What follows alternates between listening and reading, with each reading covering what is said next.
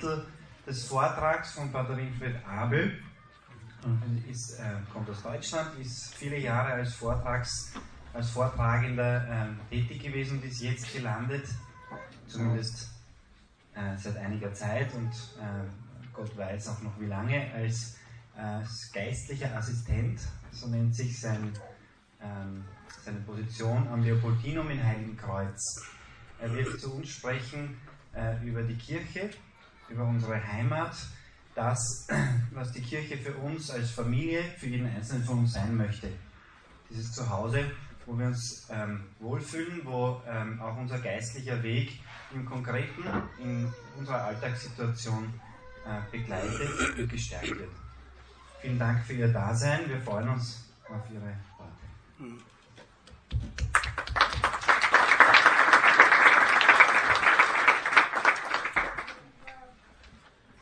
Zunächst einmal, zunächst einmal darf ich eine Vorbemerkung machen. Ich möchte gerne im Stehen zu Ihnen sprechen. Es ist ganz gut, wenn man sich auch sieht. Ich habe die besondere anatomische äh, Besonderheit, dass ich von Körpergestalt etwas kleiner geraten bin als andere Menschen.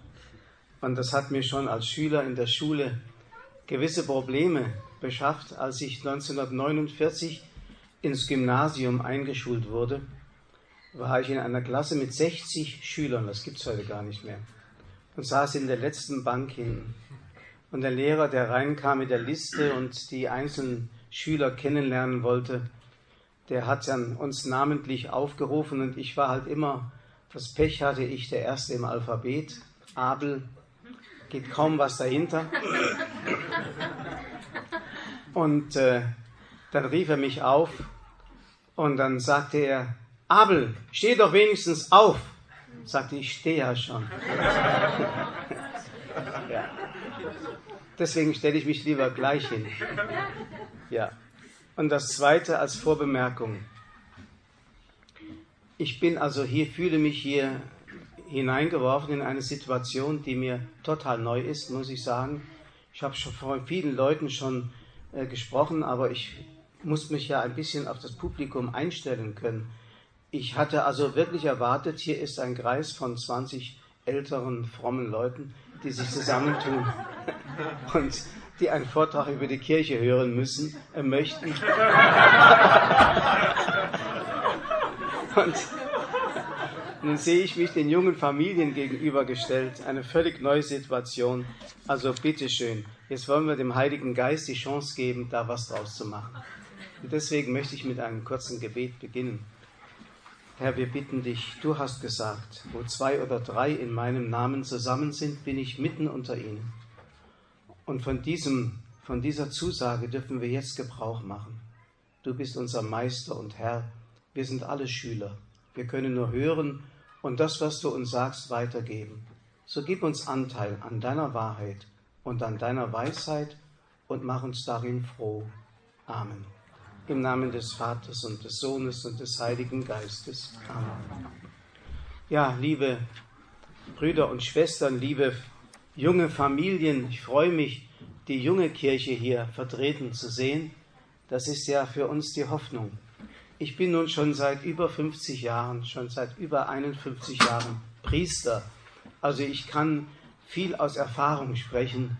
Äh, ob mein Wissen entsprechend ist, weiß ich nicht, aber aus Erfahrung kann ich vieles sagen und war insgesamt 17 Jahre Gefängnisseelsorger, davon 13 Jahre hauptamtlich in den Justizvollzugsanstalten in Kassel, einer mittelgroßen Stadt im Zentrum von Deutschland. Dann war ich in einem ökumenischen Zentrum tätig, da habe ich auch jemanden kennengelernt, den Priester, der hier ist. Ähm, wo ist er? Bitte? Ich weiß nicht, wie er heißt. Ja.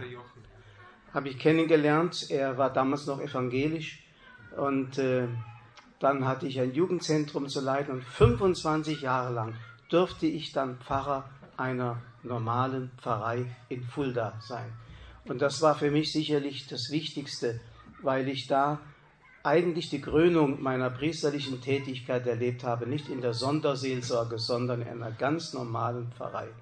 Das nur einfach als Hintergrund. Und im vorigen Jahr hat der Bischof gemeint, es sei gut, ich, mich abzuberufen, weil ich, fünf, weil ich über 50 Jahre Priester war.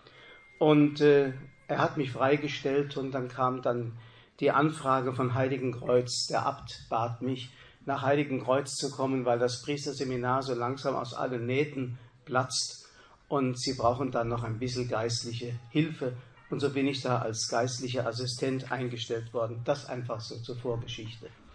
Ja, äh, wenn Sie mir den Titel gegeben haben, ähm, die Kirche, unser Zuhause, unsere Heimat, muss ich sagen, das habe ich eigentlich erst gestern Abend so in dieser Formulierung gehört.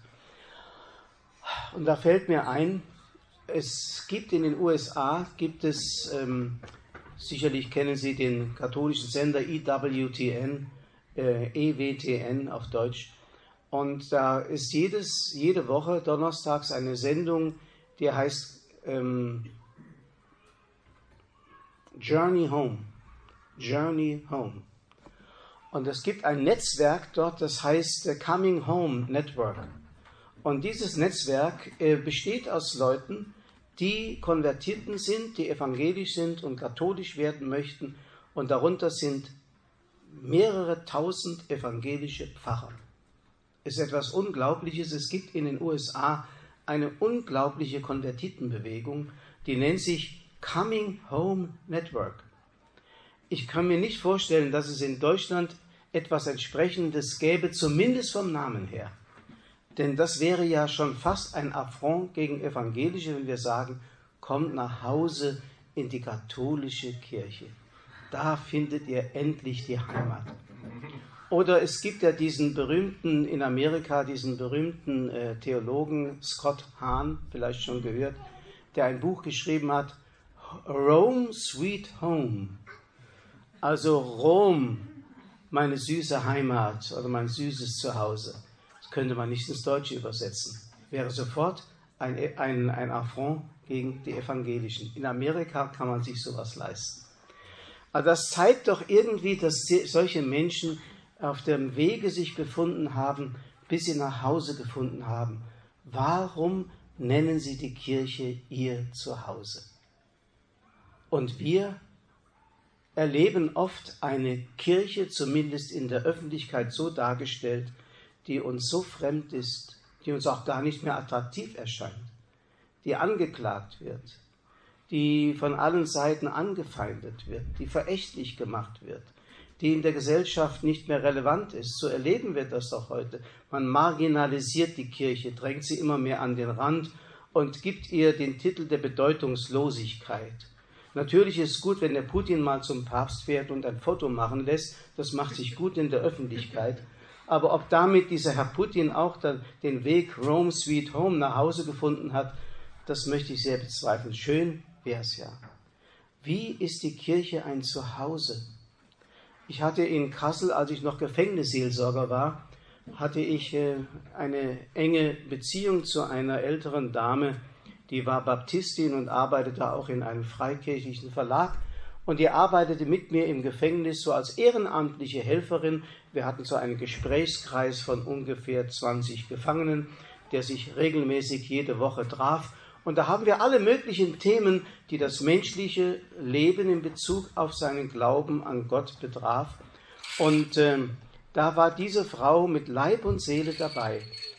Und äh, eines Tages sagte diese Dame zu mir, und jetzt möchte ich katholisch werden.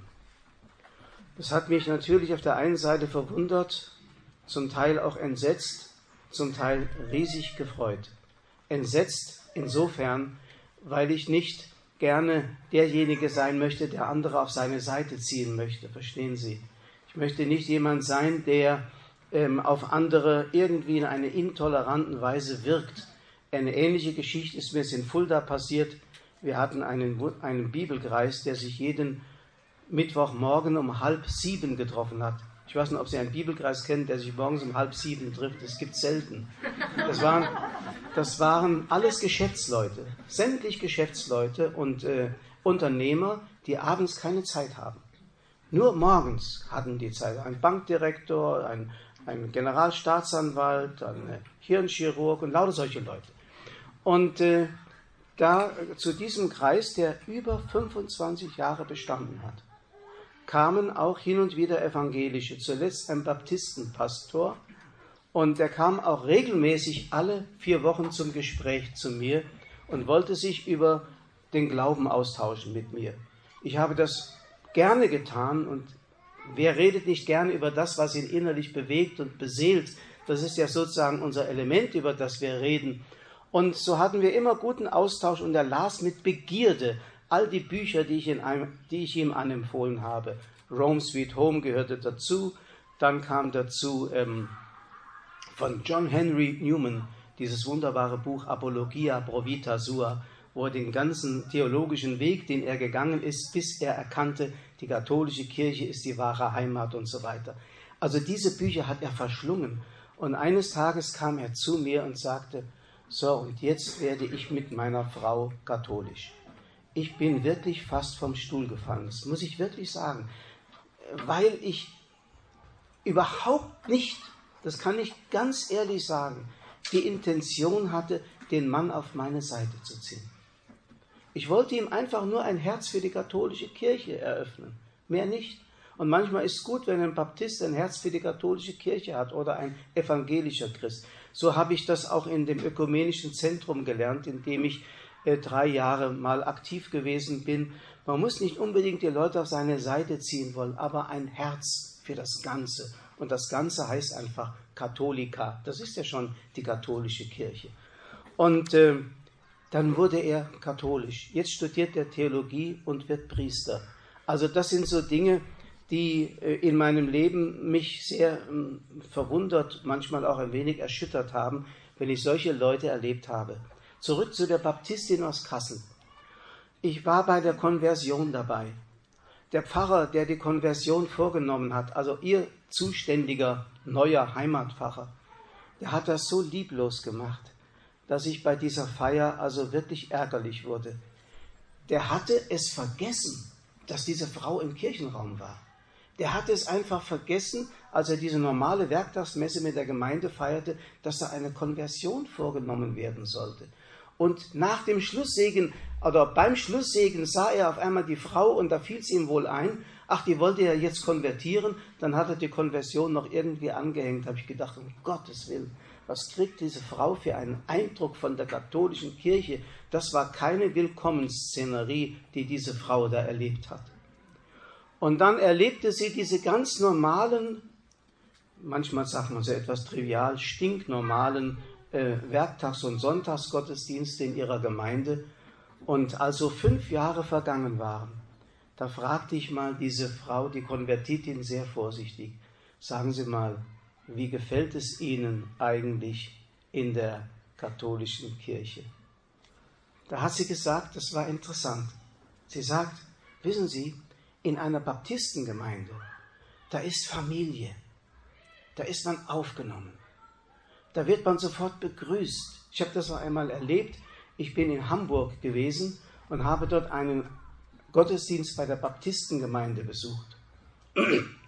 Und ich dachte, ich wollte einfach mal ein Mäuschen sein. Ich wollte nur mal an einem normalen Baptisten-Gottesdienst an einem Sonntag teilnehmen. Mal gucken, wie die das machen und äh, wollte mich da so in den Gottesdienst hineinschleichen. War nicht möglich. Da standen schon zwei Leute, Begrüßungskomitee, die einem sofort die Hand gaben. Oh, Sie sind zum ersten Mal da. Das ist aber schön. Wo kommen Sie denn her? Und schon ging's los. Ich war sofort entblößt. Ja, und dann, und dann wurde man noch einmal von dem Pastor in der Gemeinde noch einmal begrüßt, musste man aufstehen und die Leute haben einem dann mit Klatschen willkommen geheißen. Man fühlte sich sofort in eine große Familie aufgenommen. Sie sagt, in der katholischen Kirche gibt es so etwas nicht. Aber, sagt sie, für mich heißt katholisch sein ein Fest ohne Ende. Das hat mich sehr berührt, muss ich sagen. Ein Fest ohne Ende. Das heißt also, sie hat das Wesen des katholischen Glaubens erfasst. Sie hat das Wesen der sakramentalen Gemeinschaft erfasst.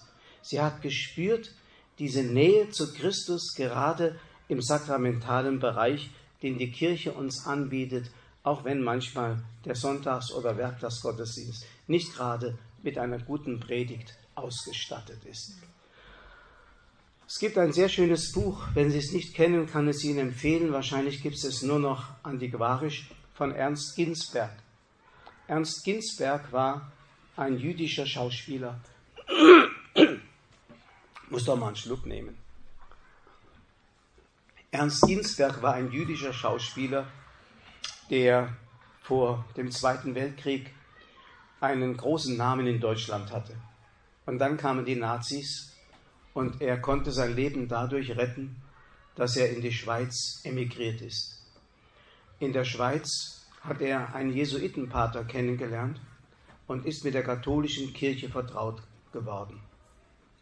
Nach dem Krieg kehrte er nach Deutschland, nach Berlin auf die Bühne zurück, hatte noch einmal eine kurze, große Schauspielerkarriere und dann überfiel ihn eine heimtückische Krankheit. Ein progressiver Muskelschwund, der ihn immer mehr ans Bett fesselte. Am Schluss konnte er nicht mehr reden und sprechen. Er konnte nur noch durch Fingertippen, konnte er seine Buchstaben in irgendeine Schreibmaschine geben und hat auf diese Weise sterbend ein Buch geschrieben, das unter dem Titel Abschied ähm, erschienen ist. Und da gibt er Rechenschaft über sein Leben. Da gibt er auch Rechenschaft darüber, warum er Christ geworden ist. Da gibt er Rechenschaft darüber, warum er katholischer Christ geworden ist. Wenn er sagt, warum ich Christ geworden bin, dann sagt er, wenn solche Worte wie mir ist alle Gewalt gegeben im Himmel und auf Erden. Wenn solche Worte ein Mensch spricht, dann ist er entweder größenwahnsinnig oder es muss stimmen. Und wenn man die ganze Person Jesu neben diese Worte hält, dann kann man angesichts der Demut und angesichts dieser großen Liebe dieses Menschen, der sein Leben hingegeben hat für, das Schicksal der Welt, nichts anderes als es gläubig annehmen. Das hat ihn also zum Christentum geführt. Und was hat ihn katholisch gemacht? Er schreibt in seinem Buch weiter, der, der evangelische Gottesdienst steht und fällt mit der Verkündigung des Wortes. Wenn das Wort und die Verkündigung ähm, schlechte Qualität haben, dann ist der Gottesdienst nichts wert. In der katholischen Kirche schreibt er, da mag die Predigt noch so schlecht sein. Die Gegenwart Christi ist uns sakramental verbürgt. Ihn dürfen wir leibhaftig in der Eucharistie empfangen und ihm darin begegnen. Das macht die Kirche so reich. Das ist seine Erfahrung gewesen. Also wie gesagt, ich theoretisiere hier nicht, sondern ich spreche einfach von Erfahrung und denke auch daran, wie manche Menschen, die mir begegnet sind, auch im Gefängnis solche Erfahrungen gemacht haben, dass sie zum Beispiel sagten, nachdem sie wieder in die Kirche aufgenommen waren, ja, hätte ich früher gewusst, was Kirche ist, aus der ich ausgetreten bin, ich wäre nie ausgetreten. Oder ein Gefangener einmal nach einer Beichte zu mir sagte, Herr Pfarrer, von nun an wird meine Gefängniszelle eine Klosterzelle sein. Dieser Mann hat begriffen, wie frei der Glaube macht. Und dass der Mensch, der keine Mauern um sich herum hat, deswegen noch lange nicht die Freiheit hat. Es gibt Menschen, die sind geknechtet unter ihre Leidenschaften, geknechtet unter ihre Sünde, geknechtet unter irgendwelche ähm, Gewohnheiten, die sie nicht lassen können. Und dieser Mensch hat im Gefängnis eine Freiheit gefunden, die er draußen nicht finden konnte. Das ist so etwas, was den Raum der Kirche beschreibt. Ein anderes Bild und Beispiel. Ich habe es oft erlebt, dass die Gefangenen gerne zum Sonntagsgottesdienst kamen. Je strenger das Gefängnis, desto besser der Gottesdienstbesuch. Das können Sie sich vorstellen. Denn äh, man will ja wenigstens mal eine Stunde raus und will man eine Stunde mal unbeobachtet sein von irgendeinem Beamten, der einem kontrolliert, man will mal einen Raum der Freiheit erleben. Die Gefangenen haben im Gottesdienst einen Raum der Freiheit erlebt. Die haben das zwar jetzt nicht so expressis verbis so ausgedrückt, dazu fehlte ihnen die Reflexion, aber sie haben das genau so verspürt. Die haben gespürt, ich habe das nie so erlebt, dass Menschen ein Gespür hatten für das Heilige wie im Gefängnis. Und ich erinnere mich, dass einmal ein junger Gefangener auf mich zukam und sagte, Herr Pfarrer, Sie haben gar keine Messdiener. Warum haben Sie keine Messdiener? Ich bin früher auch Messdiener gewesen. Warum kümmern die hier keine Messdiener-Einführung? Sagte ich, ja, wissen Sie, ach, diese Szene wirkt doch ein bisschen lächerlich, wenn da so irgendwelche tätowierte Gestalten da vorne am Altar stehen und dann bei der Messe ministrieren, so bärtige Typen und so. Das macht kein gutes Bild. Nein, das macht doch gar nichts und so. Naja, es war Weihnachten. Es war Weihnachten. Und so sagte ich, gut, Weihnachten fangen wir an, Messdiener einzuführen. Ich habe eigens Gewänder gekauft für Erwachsene, richtige Ministrantengewänder. Und dann habe ich meine Ganoven eingekleidet. Vier, vier von den Ganoven standen am Altar. Sie können sich gar nicht vorstellen, mit welcher Andacht, mit welcher Hingabe. Die haben daraus keine lächerliche Szene gemacht, wie ich das vielleicht vermutet hatte, sondern die standen da wie die Engel vor dem Throne Gottes und haben das so würdig gemacht, ich war selber ganz tief ergriffen. Und da habe ich gemerkt, bei diesen Leuten kommt etwas an. Die verstehen etwas, was andere oft nicht mehr verstehen. Ein ganz abgebrühter von den Ganoven, der gar nicht katholisch war, aber immer in meinen Gottesdienst kam, der sagte einmal zu mir, Herr Pfarrer, immer wenn Sie diese weiße Scheibe da hochheben, dann kriege ich eine Gänsehaut. Ja, was ist das? Er spürt etwas von der Gegenwart Christi. So kann man das jetzt deuten. Dieser Mensch hat gespürt, es gibt etwas zwischen Himmel und Erde, was größer ist als unser Begreifen und unendlich größer als unsere ganz armselige Erfahrung, die wir mit dem Leben gemacht haben. Das Leben hat mehr zu bieten. Und ich muss sagen, seitdem ich katholisch bin, und das bin ich seit meiner Geburt, erlebe ich den Glauben als ein Faszinosum, das heißt als etwas, in das man immer weiter hineinschreiten kann und dann kein Ende kommt. Immer weiter hineinschreiten. Im Grunde ist, das, ist der katholische Glaube nichts anderes als, als ein beständiges A und O, ein Staunen. Und ich bin sicher, im Himmel wird das kein Ende haben. Da wird es weitergehen. Da werden wir von einem A und O ins andere fallen und werden nur noch staunen und anbeten und jubeln und froh sein, dass wir zu wie sagt die Schwester immer, das ist meine Haushälterin da hinten, Schwester Maria Veronika. Die sagt immer, wenn wir nach Rom kommen und stehen am Petersplatz, wenn ich hier am Petersplatz stehe, dann könnte ich einen Luftsprung machen, dass ich zu dem Laden gehören darf. wenn wir schon in Rom sind, es hat einmal einen evangelischen Theologen gegeben, dessen Karriere je abgeschnitten worden ist. Das war Dietrich Bonhoeffer den Namen kennen Sie, der noch eine Woche vor der Kapitulation in Flossenbürg im KZ hingerichtet worden ist. Er war sicherlich einer der größten Theologen ähm, im vergangenen Jahrhundert. Der war, stammte aus gut bürgerlich-liberalem Elternhaus, evangelisch, aber sehr liberal, wie gesagt, und äh, war hochintelligent und konnte es sich als Student leisten, einfach mal ein Studienjahr, ein freies Studienjahr in Rom zu verbringen. Der wollte einfach mal die Atmosphäre in Rom kennenlernen. Und dann hat er dort auch natürlich die katholischen Festtage miterlebt, vor allem die Karwoche und die Osternacht in die Osterzeit. Das hat ihn so tief beeindruckt, dass er ein Verständnis für Kirche bekommen hat und darüber seine Doktorarbeit geschrieben hat. Sanctorum Communio hieß diese Doktorarbeit über die Gemeinschaft der Heiligen, die Kirche als Gemeinschaft der Heiligen.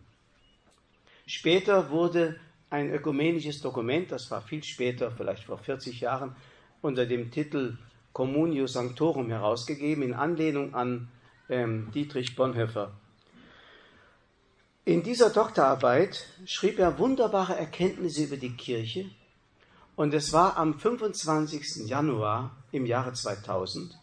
Es war also der Beginn des heiligen Jahres, den Papst Johannes Paul II. an diesem 25. Januar, vielleicht erinnern Sie sich ganz ferne, an diesem Tag, 25. Januar 1959, hat Johannes der 23. das Konzil ausgerufen. In St. Paul vor den Mauern dieser berühmten Patriarchalkirche, wo das Grab des heiligen Paulus ist. Und an demselben Ort hat am 25. Januar 2000 Papst Johannes Paul II. Die heilige Pforte eröffnet, in Anwesenheit der Vertreter aller christlichen Konfessionen. Und zwar geschah das so, das war, damals war ähm, zu seiner Rechten der Metropolit Athanasios als Stellvertreter des Patriarchen von Konstantinopel, zur Linken der anglikanische Erzbischof von Canterbury George Carey. Es folgten weitere hohe Vertreter von 22 verschiedenen christlichen Kirchen. In der Vorhalle zur Basilika formierte sich die Prozession, die heilige Pforte wurde eröffnet und betend und singend zog man in die Basilika ein. Zum ersten Mal in der Geschichte der Kirche stößt der Papst die heilige Pforte zusammen mit den Vertretern der orthodoxen und reformierten Kirche auf. Was nicht im Protokoll stand, hat sich dort ereignet. Der Kniefall des Papstes und seiner Begleiter, die da im Gebet an der Schwelle zur Basilika verharren. Der berühmte Konzilstheologe Yves Congar hat einmal gesagt, die Türe der Ökumene kann nur auf den Knien durchschritten werden. Und genau das hat sich ereignet. Und natürlich konnte man keine gemeinsame Eucharistie feiern. Es wurde ein feierlicher Wortgottesdienst gefeiert und anstelle einer alttestamentlichen Lesung wurde verlesen ein Text von Dietrich Bonhoeffer. Ich lese einmal einen Ausschnitt vor. Die Kirche ist nicht eine Religionsgemeinschaft von Christus-Verehrern, wir würden sagen Fans. Die Kirche ist nicht eine Religionsgemeinschaft von Christus-Verehrern, sondern der unter den Menschen Gestalt gewordene Christus. Leib Christi darf die Kirche heißen, weil im Leibe Christi wirklich der Mensch und also alle Menschen angenommen sind. Darum gilt festzuhalten, dass die Kirche auch nicht eine eigene, selbstständige Gestalt neben der Gestalt Jesu Christi ist, dass sie also nie ein eigenes, selbstständiges Wesen, Recht, Autorität, Würde für sich beanspruchen kann, neben Jesus Christus. Die Kirche ist nichts als das Stück der Menschheit, in dem Christus wirklich Gestalt gewonnen hat. Schöner kann man es nicht ausdrücken. Also wenn alle evangelischen Christen zu dieser Erkenntnis kämen, die Dietrich Bonhoeffer in seiner Doktorarbeit über Sanctorum Communio zusammengefasst hat, dann wäre die Einheit der Kirche nicht mehr weit. Stattdessen fragt man sich heute immer wieder seitens derer, die die katholische Kirche angreifen, wo steht das Wort Kirche in der Heiligen Schrift? Wo kommt das vor? Es kommt nicht vor. Das Wort kommt nicht vor. Aber die Sache kommt vor. Dieses wunderbare Bild. Jesus, 15. Kapitel bei Johannes. Ich bin der Weinstock, ihr seid die Rebzweige. Das ist die Kirche. Diese Einheit mit Christus, der meine und ihre Identität ist. ohne den ich nicht sein kann. Nehmen Sie einen Zweig weg vom Weinstock, hat ausgespielt. Manche Leute meinen, denken Sie an die berühmte vierte ähm, Dezember-Geschichte mit dem Barbara-Zweig. Man braucht nur am 4. Dezember ein paar Kirschzweige vom Kirschbaum, die verdorrt sind, ja, abzuschneiden, in eine Vase zu stellen mit Wasser. Und oh Wunder, am Weihnachtstag erblüht ein herrlicher Strauß. Das sieht wunderschön aus. Wissen Sie, was ein Biologe dazu sagen würde? Das ist der Todeskampf des sterbenden Zweiges. Der gibt das letzte nochmal her, aber Kirschen werden Sie keine mehr ernten. Getrennt von mir könnt ihr nichts tun. Ich erinnere mich, es war im September 2011, Papst Benedikt im Olympiastadion in Berlin hält einen festlichen Gottesdienst mit Tausenden von Menschen. Das Evangelium, ich bin der Weinstock, ihr seid die Rebzweige. Und da hat Papst Benedikt mit einem einzigen Satz alle falschen Kirchentheorien beiseite getan. Mit einem einzigen Satz. Er hat nämlich gesagt, es steht geschrieben, ich bin der Weinstock, sagt Jesus. Ihr seid die Rebzweige. Es heißt aber nicht, ihr seid der Weinstock. Punkt. Sie kennen das Wort, wir sind Kirche. Und das ist genau vom Papst hier apostrophiert worden dieses dumme Gerede, wir sind Kirche. Und sofort beruft man sich aufs Konzil und sagt, Augenblick mal, das Konzil hat doch vom Volk Gottes gesprochen, die Kirche ist das pilgernde Volk Gottes, wir sind das Volk, natürlich. Und dann geht es noch einen Schritt weiter und das bleibt einfach nicht aus. Wenn wir schon das Volk sind, dann wollen wir auch bestimmen, was Kirche zu sein hat. Und dann fängt man an, das Ganze demokratisch aufzubereiten. Und am Schluss ist es nicht mehr die Kirche Christi, sondern irgendeine Organisation, die die Menschen sich zurechtgebastelt haben. Das hat mit Kirche gar nichts zu tun. Was haben wir eben gehört von Bonhoeffer? Die Kirche ist nicht ein Verein von Christusfans, sondern Leib Christi.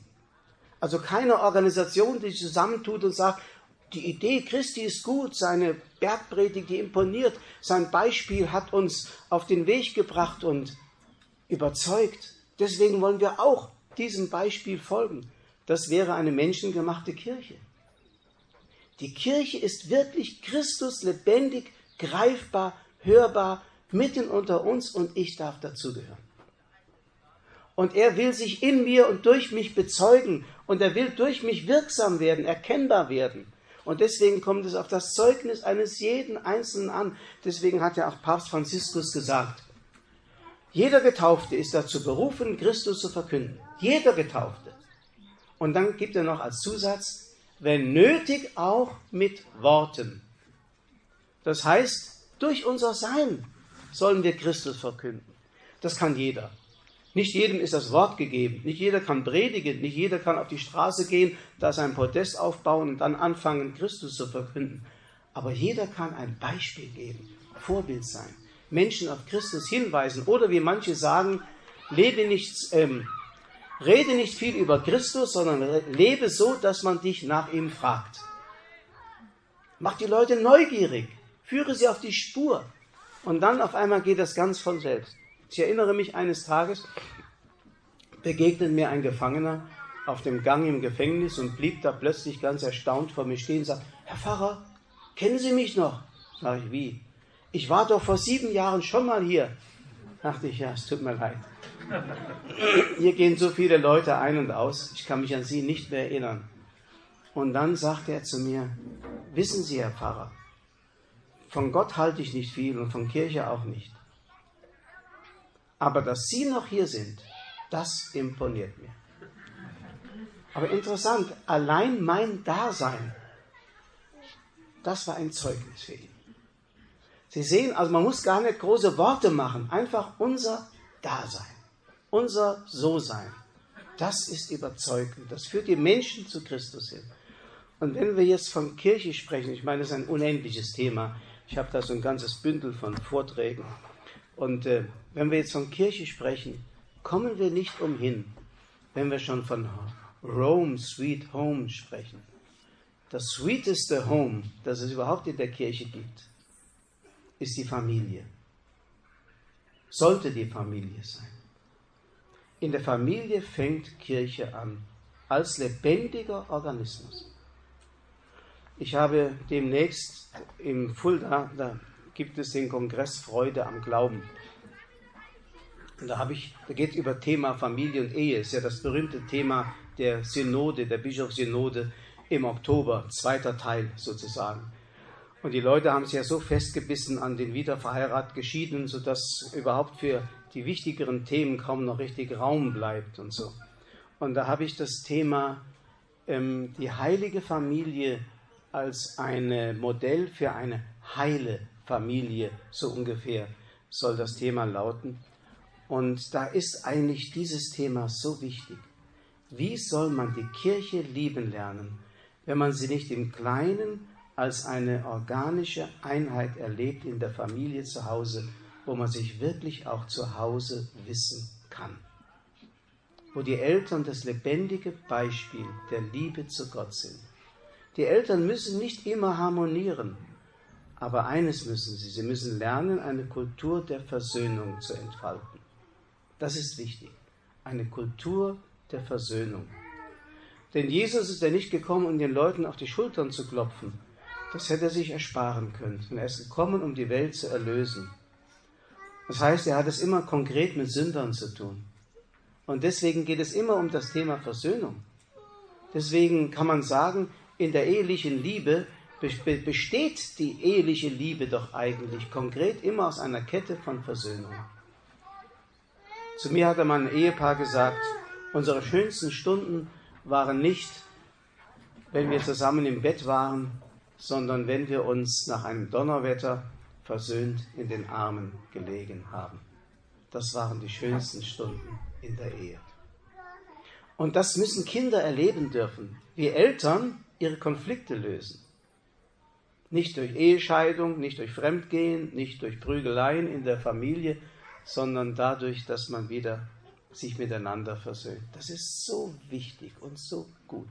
Schauen Sie mal, wie soll ein Kind, wir haben es ja eben gehört äh, von der Dame, die da die Fremderziehung der Kinder im Sexualbereich und so weiter da erwähnt hat. Wie sollen Kinder überhaupt ein Zuhause finden, wenn, ihnen, wenn den Eltern die Erziehung der Kinder abgenommen und von irgendeiner fragwürdigen Institution übernommen wird. Das geht nicht. Das ist die Kirche im Kleinen. Und wer zu Hause die Familie lieben lernt, lernt auch die Kirche lieben. Und es gibt viele entwurzelte Menschen, die kein geordnetes Familienleben hatten und die deswegen auch mit Kirche nicht klarkommen. Für sie ist Kirche eine Organisation, eine Amtskirche oder irgendetwas etwas Abstraktes, was nicht konkret wird. Und das ist schade.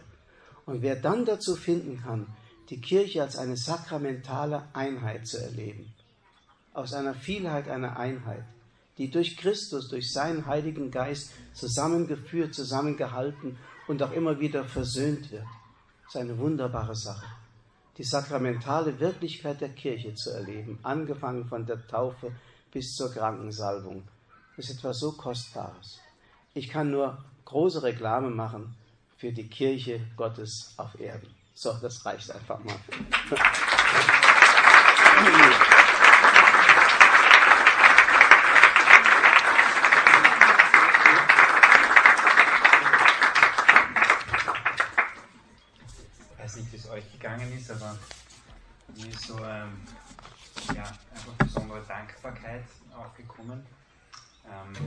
Stück weit Entlastung weil es nicht auf, auf unseren Schultern liegt, etwas zu tun, etwas zu unternehmen und auf äh, das angesprochene Protest zu stellen und äh, über Jesus und über die Kirche zu sprechen.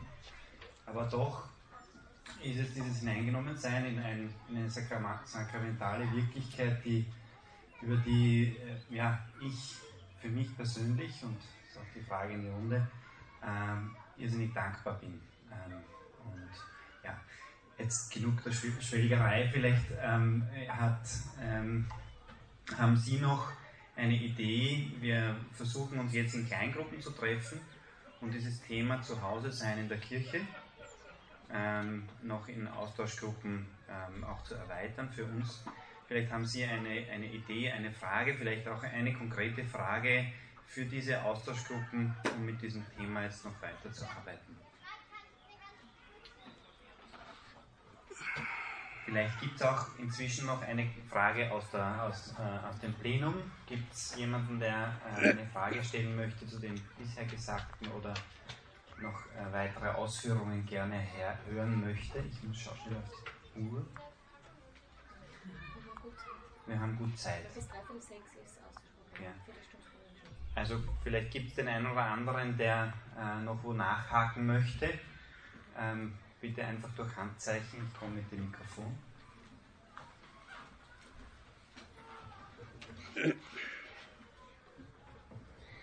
Ja, mir ist nur zuerst das Wort eingefallen, äh, wo es einmal zu Petrus sagt, du bist Petrus der Fels, auf diesem Fels will ich meine Kirche bauen.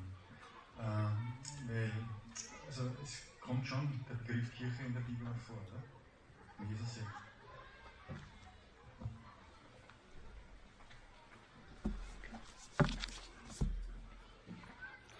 Wenn Sie die Lutherbibel nehmen, die evangelischen Übersetzungen, da heißt es immer, auf diesen Felsen will ich meine Gemeinde bauen. Das Wort Kirche kommt da nicht vor. Sondern äh, man nimmt, man, das Wort Kirche äh, hat man übersetzt im Griechischen mit dem Wort Ekklesia, Volksversammlung. Die Ekklesia, die gab es schon auf dem Areopag in Athen, wenn das Volk sich versammelte, demokratisch äh, einen Prozess hatte dann nannte man das Ekklesia. Und das wurde das, das, das Fachwort für die hebräische Kahal, nannte man das, die Versammlung, die in der Synagoge zusammenkam, nannte man auf Griechisch Ekklesia, also die Gemeinde, die Versammlung des Volkes. Das Wort Kirche ist ein Spezialausdruck, der aus dem Griechischen kommt, leitet sich ab als Lehnwort von Kyriake, also das, was Eigentum des Herrn oder Teil des Herrn ist. So müsste man das übersetzen. Kyriake, Teil des Herrn. Also denken Sie an das Bild Weinstock, Rebzweige. Das ist die genaue Beschreibung von Kirche. Oder Paulus, Leib mit vielen Gliedern. Das ist die genaue Beschreibung von Kirche. Aber das Wort selber kommt nicht vor. Wie gesagt, nur dieses Wort Ekklesia. Und das heißt Versammlung. Das kann man auch anders verstehen. Man kann das auch demokratisch verstehen. Und das ist die Kirche eben nicht. Die Kirche ist keine Organisation, die Kirche ist ein Organismus. Und das ist ein Riesenunterschied. Verstanden? Ja? Ich würde gerne eine Frage stellen, die, ähm, weil Sie es geschafft haben, sozusagen komplexe Fragestellungen relativ klar und wunderbar, einfach für mich verständlich äh, zu formulieren. Äh, es ist eine schwierige Frage, denke ich. Äh, dieses Sein, also wenn das Sein als die, als die Basis für unser Christsein nicht nur ausreichend, sondern auch das Wesentliche ist und das Gespräch oder die Worte dann dazukommen ähm, und in diesem Zusammenhang vielleicht auch noch zu sehen, die, die Gnade allein genügt. Wo ist diese, ähm, wo ist für uns Einzelne oder auch als Familie dann zu verstehen, was ist unser aktiver Beitrag sozusagen aus dem ähm, die Gnade allein genügt, unser Sein genügt, dann doch zu einem aktiven Christsein auch äh, in der Welt beizutragen. Natürlich ist es eine komplexe Geschichte. Nur mal als Beispiel. Evangelische Pfarrer haben oft Kinder, die aus der Kirche austreten. Einfach aus dem Grund, weil sie ihren Vater auf der Kanzel anders erleben als zu Hause. Das bringen die nicht zusammen. Das heißt also, in Worten ist er gut, aber in seiner Lebensführung nicht überzeugend. Und das bringen sie nicht zusammen. Deswegen steht an erster Stelle das Leben und die Lebensführung. An zweiter Stelle erst das Zeugnis, das man, oder die Erklärung, den Kommentar, den man dazu gibt. Wenn Sie einmal das Leben Jesu genau betrachten, werden Sie feststellen, das Entscheidende im Leben Jesu war nicht, was er gesagt hat, sondern was er war und was er getan hat. Alles andere war nur Kommentar. Wenn Jesus zum Beispiel sagt, ich bin der gute Hirte und der gute Hirte ist daran zu erkennen, dass er sein Leben hingibt für seine Schafe. Das klingt wunderbar. Sehr poetisch möchte ich fast sagen. Aber konkret heißt das Sterben am Kreuz. Das heißt, diese Worte sind Kommentar zu dem, was er getan hat. Und an erster Stelle steht das, was er ist, was man anschauen kann von ihm. An zweiter Stelle das, was er gesagt hat. Wir Menschen sind heute viel zu sehr ideologieabhängig, ähm, dass wir immer nur an Worte, Worte, Worte und so weiter uns festmachen. Nein, es kommt auf das Sein an, dass wir zunächst einmal das sind. Und wie es dann irgendwie zum Zeugnis wird, das ist ganz verschieden. Jesus hat das ja so extrem ausgedrückt, dass er zum Beispiel sagt, Licht der Welt, Salz der Erde. Das Licht der Welt ist etwas Spektakuläres. Alle können es sehen, wenn ein Licht in einem dunklen Raum entzündet wird. Alle können es sehen. Aber Salz, das sich auflöst in der Suppe, sehen sie nicht mehr. Und trotzdem hat es seine Wirksamkeit. Wehe, wenn die Suppe nicht entsprechend gewürzt ist. Aber sie sehen das Salz nicht mehr. Es muss sich auflösen, es muss unsichtbar werden. Viele Christen haben den Auftrag, einfach unsichtbar zu werden, Salz der Erde zu sein, sich einstreuen zu lassen, gar keine großen Worte zu machen, einfach ihren Dienst zu machen, bescheiden zu bleiben, aber doch Gott zu lieben aus ganzem Herzen so verschieden. Und zwischen diesen beiden Extremen, Licht der Welt und Salz der Erde, spielt sich unser Leben gewissermaßen ab. Einmal sollen wir mehr Salz sein, einmal sollen wir mehr Licht der Welt sein, je nachdem. Dem einen ist gegeben, durch Worte aufzutreten, aber er muss sich immer wieder fragen lassen, ob sein Leben auch dem entspricht, was er verkündet. Das sagt der Bischof bei jeder Priesterweihe zu den Kandidaten. Vielen Dank. Gibt es noch Fragen?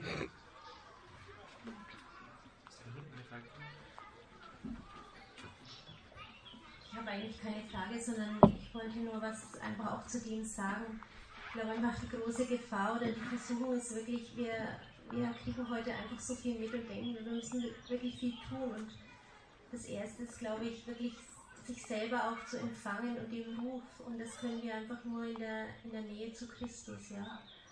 Und ich denke, Jesus hat auch im Johannesevangelium steht es auch, dass er also seine Brüder kamen einmal zu ihm und sagten zum Fest hinauf. Ja, und, und Jesus, also er hätte viel tun können. Und sie sagen auch, zeig dich den Leuten, damit sie sehen, äh, was, was du tust. Und, und, ich, und Jesus, er, er, wusste immer genau, wann seine Zeit ist. Er sagt, ich, ich tue nur das, was, der Vater, was ich den Vater tun sehe. Ja? Und ich glaube auch, ähm, gerade in dem, was, was in, wir in unserer Welt heute sehen, was alles so im Argen liegt, ja, sind so versucht, gleich so aktiv zu werden. Und das erste ist wirklich so, uns wirklich ganz tief zu empfangen und, und zu sehen, was tut Jesus, ja, und was ist mein persönlicher Auftrag von ihm. Und ja, wie gesagt, der kann bei einem ganz verborgen sein, der andere muss wirklich was tun, aber das können wir nicht von außen uns zeigen lassen, sondern es kann uns nur der Herr in unserem Herzen zeigen. Ich glaube, das ist wirklich das Entscheidende und da brauchen wir viel Zeit mit ihm auch.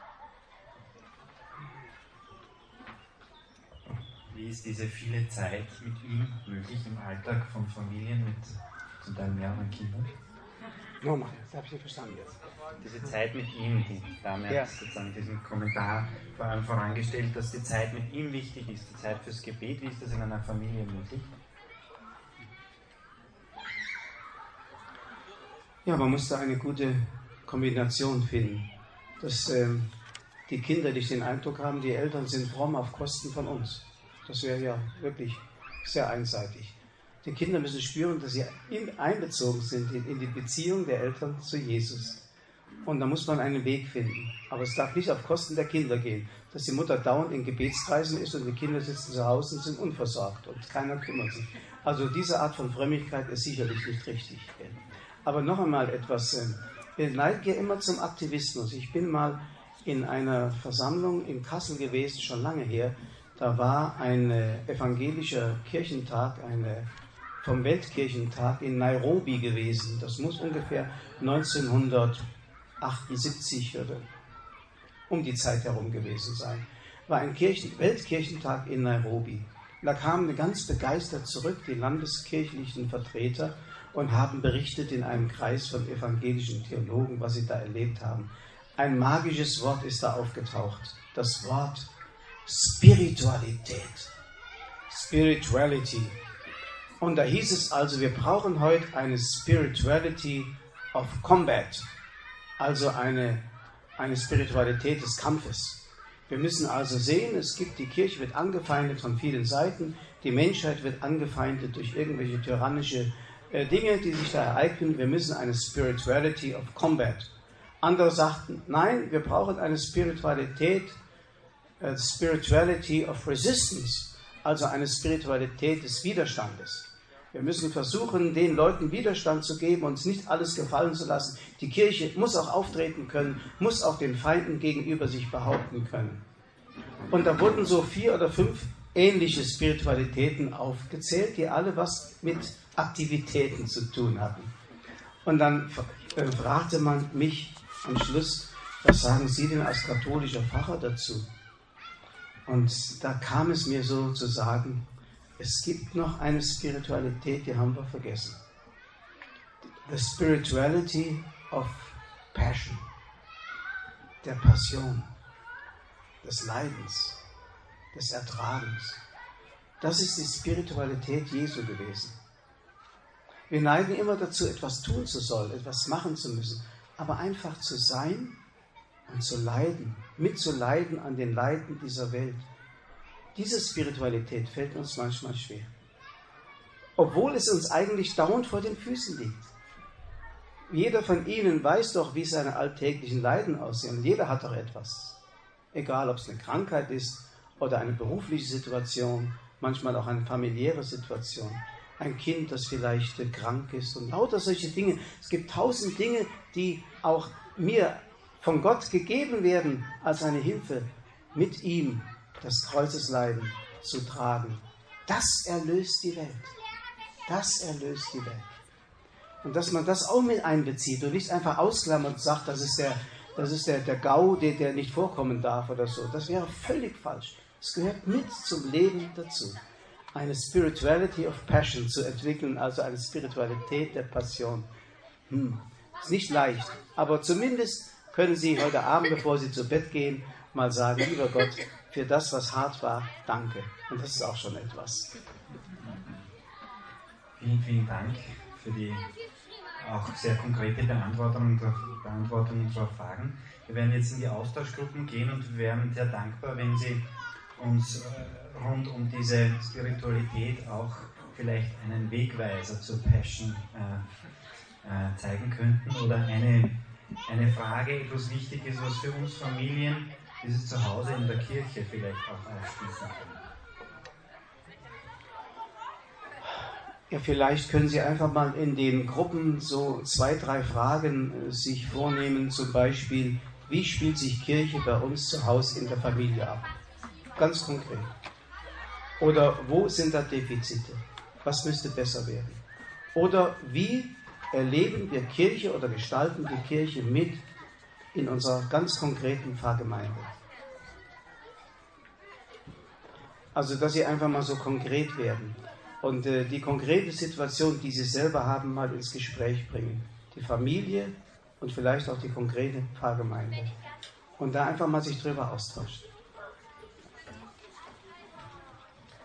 Ja, vielen herzlichen Dank.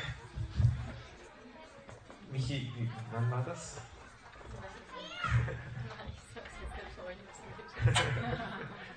Sehr lustig, weil meine Frau, die Michi, die hat sie ja schon als Kind gehört oder so.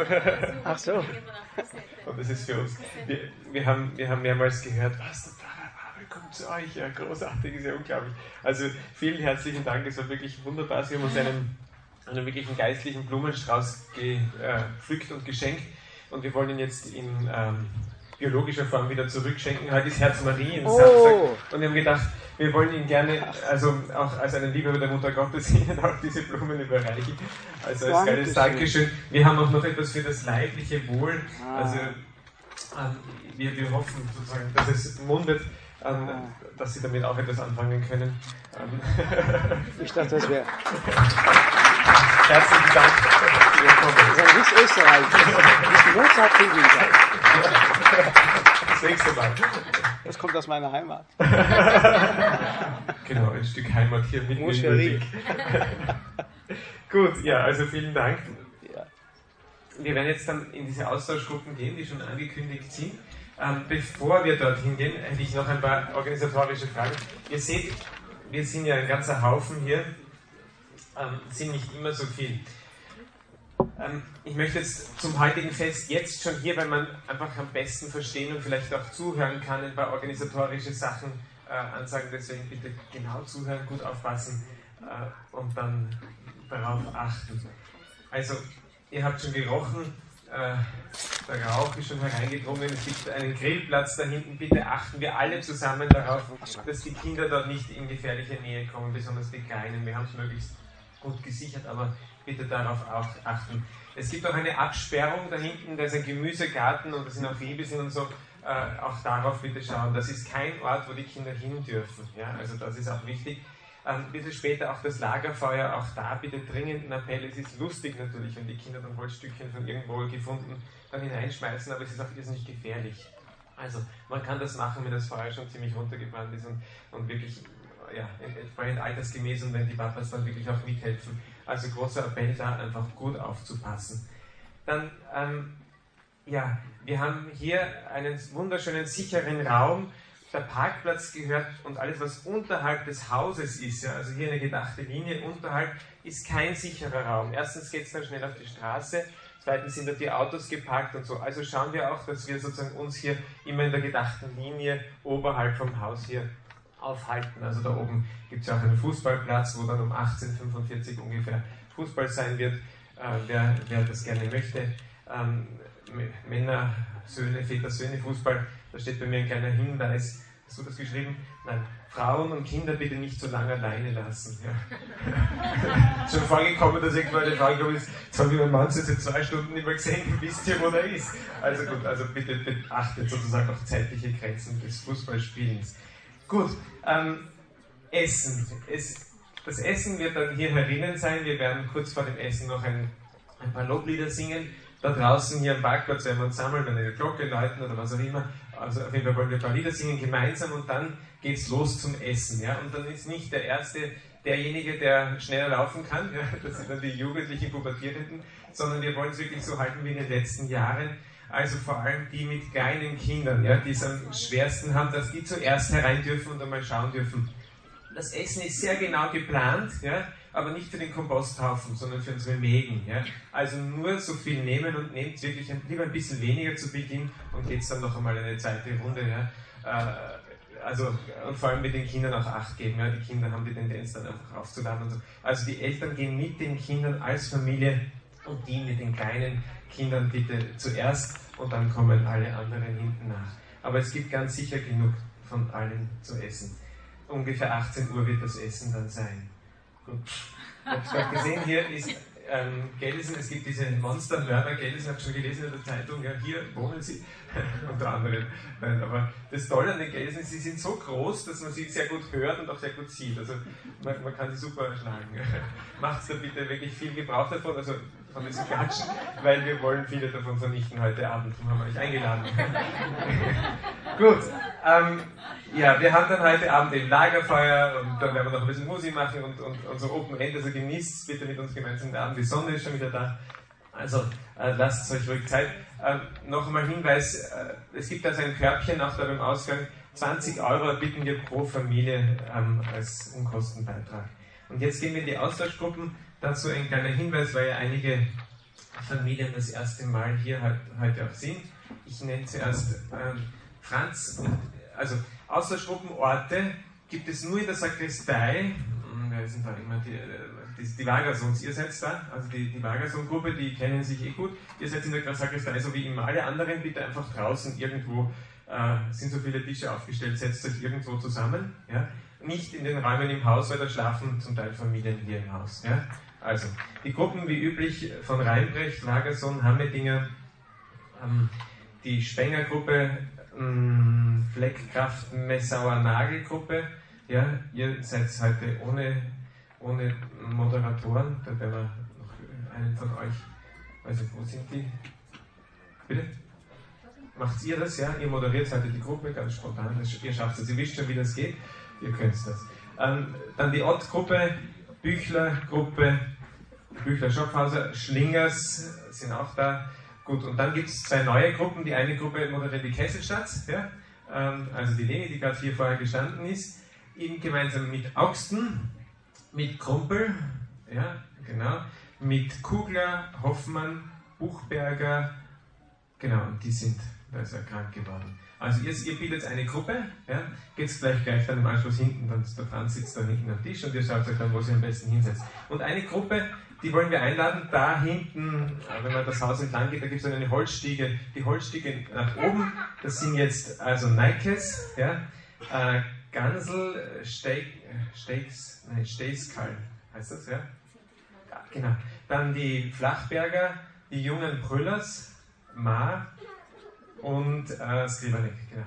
Wir treffen uns da Stiege rauf, letzte Holzstiege nach oben. Genau, und um ungefähr drei Viertel treffen wir uns auf dem Parkplatz, da kommen dann die Kinder. Also nicht am Parkplatz, sondern da, wo jetzt die Tische aufgestellt sind. Okay, habe ich alles gesagt? Ich glaube, das passt. Gute Zeit im Austausch. Ah ja, ähm, eines habe ich jetzt vergessen. Ähm, Entschuldigung, ja. Ja, genau. Also die, die Schmalzbauer Hammetdinger Gruppe, die da übernehmen die Hammetdinger. Also unsere Gruppe, wo wir normal dabei sind, das seid ihr. Genau. Also ich hoffe, ihr, ihr könnt euch zusammen. Ja, ich habe das Ganze jetzt vergessen. Ähm, nicht, ähm, vielleicht, dass wir, dass heute die, die das erste Mal hier sind, dass ihr kurz aufsteht. Ja? Habe ich euch gebeten, dass ihr kurz aufsteht, dass ihr das erste Mal dabei sind. Also wir haben ähm, ein paar neue Gesichter. Vielleicht fangen wir da hinten an. Das sind die äh, Brüller, ja. Maximilian und Veronika. Veronika, ähm, wir, Sie bekommen bald Nachwuchs. Herzlich willkommen hier bei uns.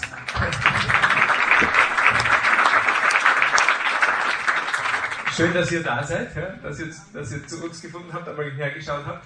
Ähm, ihr, ja, genau. Also wir haben noch, es gibt, also euer Baby lässt noch ein bisschen auf sich warten, habe ich gehört. Ja. Wir haben auch zwei Babys, die heute hier sind, das erste Mal ganz neu sind. Ja. Die wollte ich nämlich auch noch begrüßen, aber die sind nicht da, oder? Ist, seid ihr da erinnern? Wolfgang Nagel, seid ihr da? Und die Wanzenböck, okay. Also, das könnt ihr dann persönlich machen, überall äh, die, die Hand schütteln. Gut, dann haben wir da die die nächste, äh, das Ehepaar Nikes, ja, also, ja, bitte, sehr gut. Herzlich willkommen, Katharina. Heißt du Katharina? Sarah, fast. Sarah, herzlich willkommen. Schön, schön, dass alles gut gegangen ist. Ja. Es ist immer, immer so lustig, wenn die, die Familien hierher kommen und ja, und jetzt auf einmal wird offenbar, was da. Also, und der Wolfgang ist ja auch da mit dem kleinen Johannes und die Elisabeth. Ja, sehr gut. Bitte, willkommen Johannes. Wunderschön. Und vom letzten zum diesigen, diesigen äh, Familiennachmittag ist innerhalb eines Monats ist noch ein Baby gekommen. Und zwar ein Damian Bonelli. Ja. Sind aber zu frisch, ist noch nicht hier, aber auch dafür ein Applaus. Ja? Slatnas. Echt? Vor? Also noch ein Kind, ja? Ein Josef Emanuel, ja, unglaublich. Aber sie, die sind nicht da jetzt, ja? Also, der Bernhard war da. Okay, bitte, unglaublich. Also was ich hier tue, vier Kinder innerhalb von, von einem Familiennachmittag zum nächsten. Bitte weiter so machen, gell? Also, gut. So, also jetzt haben wir die Nikes, ja? Ihr, ihr wart ja früher schon Nachbarn hier, also auch willkommen.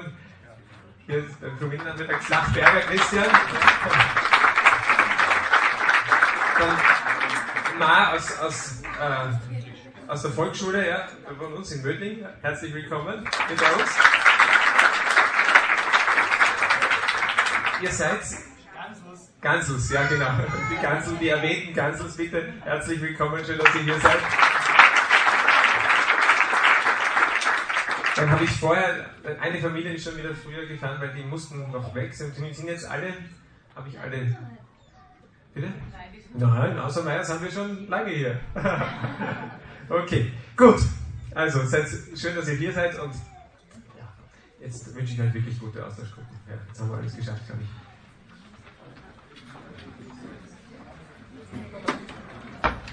So.